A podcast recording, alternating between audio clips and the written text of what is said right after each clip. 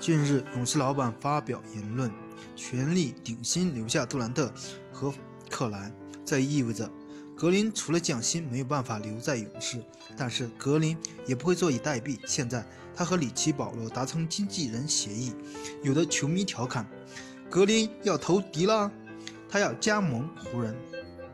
格林场均出场三十一点二分钟，本赛季得到七点二分、七点五个篮板、七点三次助攻。表现平平，你认为格林真的会加盟湖人吗？或者他真的能签一份大合同吗？欢迎大家踊跃的点赞评论，谢谢大家。